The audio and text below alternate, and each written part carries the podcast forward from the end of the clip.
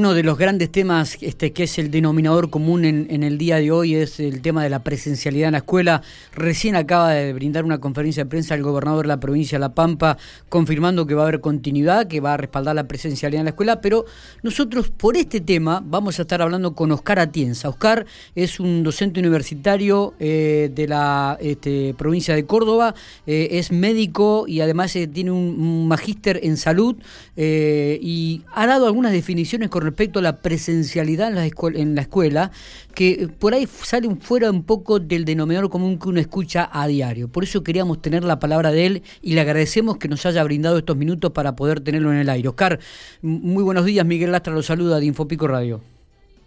Hola, ¿qué tal? ¿Cómo está Miguel? Gracias por la comunicación. Un gusto charlar con ustedes. Por favor, el gusto es nuestro, Oscar. Eh, bueno, a ver, eh, una de las definiciones suyas es que justamente el aumento de contagios se debe a la presencialidad escolar por el movimiento que genera esta, esta situación. Así es. Eh, si usted analiza, en cualquier ciudad de la Argentina, por más grande, chica que sea, la presencialidad escolar moviliza el 40% de la comunidad.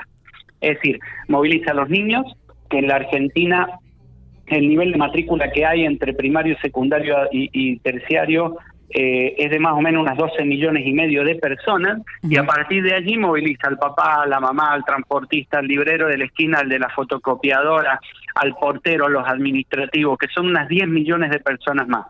Es decir, que en tiempos normales la Argentina moviliza entre 20 y 22 millones de personas para la escolaridad. En pandemia, con el sistema de burbuja, Sí. El 50%, es decir, que estaría movilizando unas 12 millones de personas. Y allí es un poco el problema, porque además movilizar esa cantidad la hacemos converger todos los días hacia el mismo punto de encuentro, que es la escuela. Y no solo eso, sino que la hacemos convivir allí por cuatro o cinco horas todos los días. Así es que eh, indudablemente está allí el foco del problema. Además, eh, aumentó. El primer día que aumentaron las cantidades de casos fue el 23 de marzo, que tuvimos 9.400 casos. Es decir, exactamente 21 días después que lo que es el periodo de incubación del, del virus. Así que bueno, no hay mucha duda de que la escuela es la que ha sido un poco la detonante o la responsable de la aceleración de casos que hemos tenido en los últimos, en los últimos días. usted sabe que hay mucha gente que no coincide con usted, con usted doctor, ¿no? en estas definiciones, pero bueno, usted tiene sus argumentos científicos también al, respecto, ¿no? Eh, también lo he escuchado decir que no es que esté en contra de la presencialidad escolar, pero no en pandemia, para aclarar esto también. Claro, obvio. Sí, sí, a ver, el otro día me preguntaba un periodista, me decía, doctor, ¿no tiene usted miedo de quedar pegado como el médico que no quería la presencialidad? Le digo, mira, de alguien que tiene seis títulos universitarios no se puede decir eso, yo me pasé toda la, vida estudiando.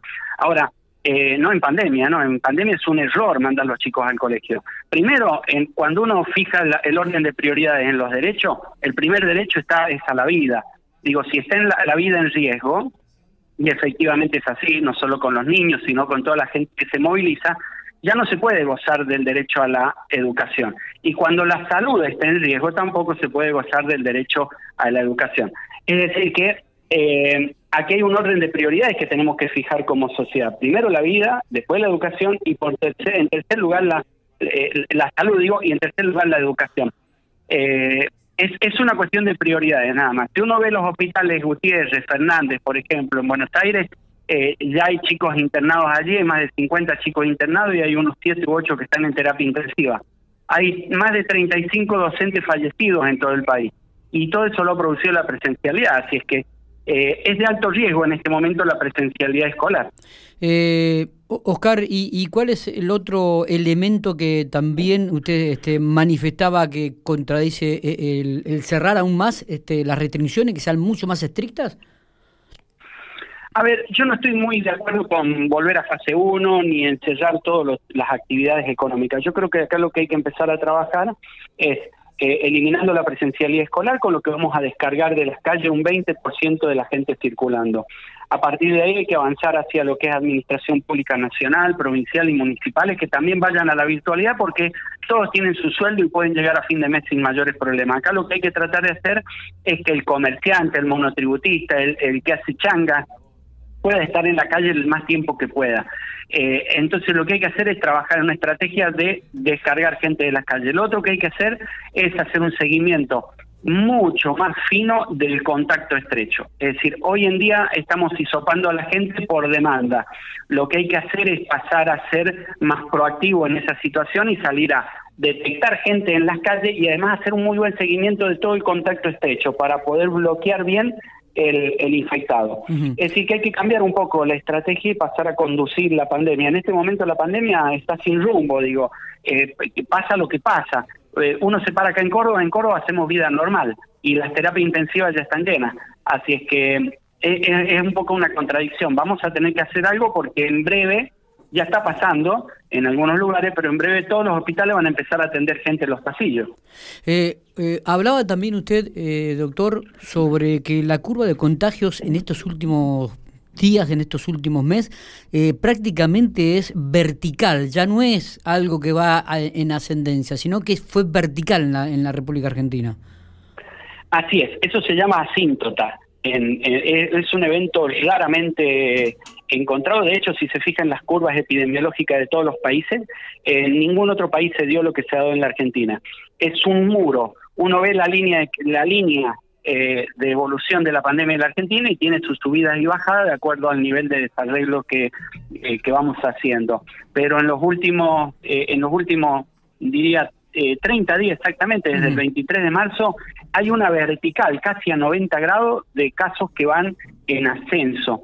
Y el problema es que cuando lleguemos al mes de mayo, la semana que viene y la próxima, que empiecen los fríos, se va a juntar eh, la presencialidad escolar con los fríos y con la predominancia de las variantes P1 de Brasil, de Manaus, y la inglesa, que son mucho más infecciosas. Y allí vamos a tener otra escalada en la cantidad de casos. Así que lo que hay que tratar es de empezar a aislar estas variables que son las que juegan en la pandemia. Una de ellas la presencialidad, hay que eliminarla hay que descargar un poco de gente en la calle para que cuando llegue la variante P1 y sea la prevalente o la inglesa, que se van a terminar imponiendo en el mes de mayo, más el frío, nosotros tengamos una mejor situación, porque si no, vamos a seguir sumando casos a estos 25.000 a 30.000 diarios que tenemos, y la verdad que eso es insostenible. Eh, Oscar, eh, otra de las críticas que por ahí recibe el gobierno nacional es el sistema de vacunación. Yo lo escuché decir usted que eh, de acuerdo a su, a su parecer, no está tan mal el sistema de vacunación en la República Argentina. Eh, si uno lo, a ver, está mal, está mal, no hay duda de eso, pero no, no es algo que dependa creo que del gobierno argentino. Hay países como Alemania, como Italia, están igual de mal que la Argentina. ¿Por qué? Porque hay, eh, más demanda de vacunas que la posibilidad de producir. Fíjese usted que hay cinco laboratorios en este momento que producen vacunas y Argentina le está comprando a tres de ellos. Es decir, está Pfizer, Moderna, que no pueden exportar vacunas porque Estados Unidos ha bloqueado la exportación de vacunas. ¿sí? Así que de esos dos laboratorios no podemos obtener. Después está AstraZeneca, está eh, Sinopharm y eh, Sputnik. A las tres le está comprando la Argentina dentro de todas las dificultades. Pero hay algo muy bueno, que es que por lo menos se está consiguiendo un millón de dosis de vacuna para poder aplicar y con ese escenario más o menos en 24 semanas eh, estaríamos logrando vacunar unas 24 o 25 millones de personas más, más las 7 u 8 que ya están vacunados, estaríamos logrando la inmunidad de rebaño.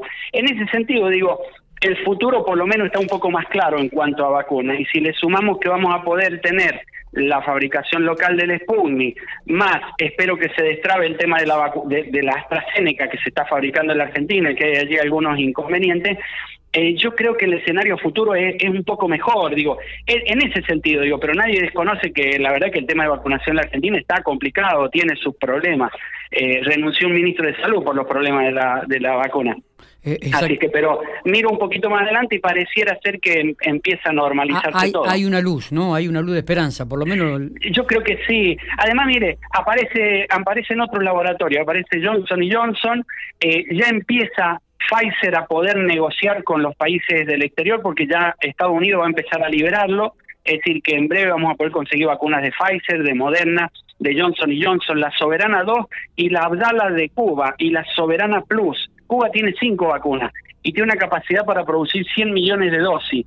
Y tiene dos de esas vacunas que son pediátricas para niños de más de 5 años. Así que yo creo que en los próximos tres meses el tema de vacuna va a estar normalizado a nivel mundial. Me, da la impresión, ya, ya cuando salen más laboratorios a producir, eh, vamos a tener mayor oferta y, en ese momento se empezará a normalizar todo. Ojalá que sea así, ¿no? Para que miremos un poco eh, lo que se viene en los próximos tres o cuatro meses y que no, le, no lo arruinemos nosotros antes, ¿no? Esta es la idea. Dios quiera, Dios quiera. Eh, la última le hago, si usted estaría a cargo de la salud pública del país, ¿cuál es la medida que tomaría ya, ahora? Yo tomaría dos medidas. La primera sería, ya saben todo, la presencialidad escolar, la mandaría a la virtualidad. Y segundo, mandaría a toda la administración pública nacional y recomendaría las, las administraciones públicas provinciales y municipales a la virtualidad. Con eso estamos sacando de la calle alrededor del 30% de la población y van a tener más respiro los comerciantes para poder trabajar durante eh, más tiempo y a partir de allí hay que armar equipos de investigadores epidemiológicos en todas las provincias, grandes equipos para hacer los rastreos epidemiológicos y empezar a bloquear. Y el tema de, la, de, lo que es el testeo, en lugar de hacerlo por demanda como es hoy, creo que hay que pasar a un sistema de detectar un poco más, más, más importante, ¿no? que sea más imponente en el medio. Eh, esas son algunas de las medidas como para poder arrancar. Hay algunas otras más, pero eh, yo creo que con estas ya retomamos el control de la pandemia. Eh, anoche, anoche estaba escuchando de que la pospandemia va a ser peor que la pandemia, decían este, un, profesional a nivel nacional. de acuerdo a su experiencia como profesional dentro de la medicina, ¿qué, qué deja esto? no ¿Qué aprendizaje le deja, doctor? Bueno, eh, creo que hay que hacer una reformulación, aprendizajes varios, ¿no?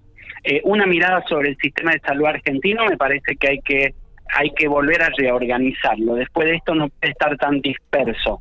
Eh, disperso digo en que está dividido en 24 jurisdicciones. En cada una de las provincias eh, tiene tiene una, una conducta sobre la salud distinta y no puede funcionar como un determinante sanitario el ser cordobés, el ser pampeano o el ser sanjuanino. Digo, los argentinos tenemos todos los mismos derechos, así que sobre eso eh, habría que trabajar a futuro. Y, y, lo otro creo que va a estar relacionado eh, con algunas enfermedades y algunas cirugías que se van a postergar, se tienen que postergar, y me parece que allí va a quedar el, en la post-pandemia eh, un, gran problema, ¿no? Y, algunos pequeños cambios culturales que creo que también se vienen, me da la impresión. El tema de la higiene de mano, eh, creo que son cosas que llegaron para quedarse y eh, tenemos allí mucha información. Por ejemplo, el año pasado las enfermedades infecciosas prácticamente no existieron, eh, gracias a la higiene, al distanciamiento, al uso de barbijo, lavado de manos, me parece que hay sanitariamente hay mucho para mirar y son cuestiones muy interesantes. Eh, doctor, le agradecemos mucho por estos minutos, como siempre. ¿eh? No, por favor, un gusto. Ya tienen mi teléfono. Cuando necesiten, eh, me contactan. Cómo no. Muchísimas gracias.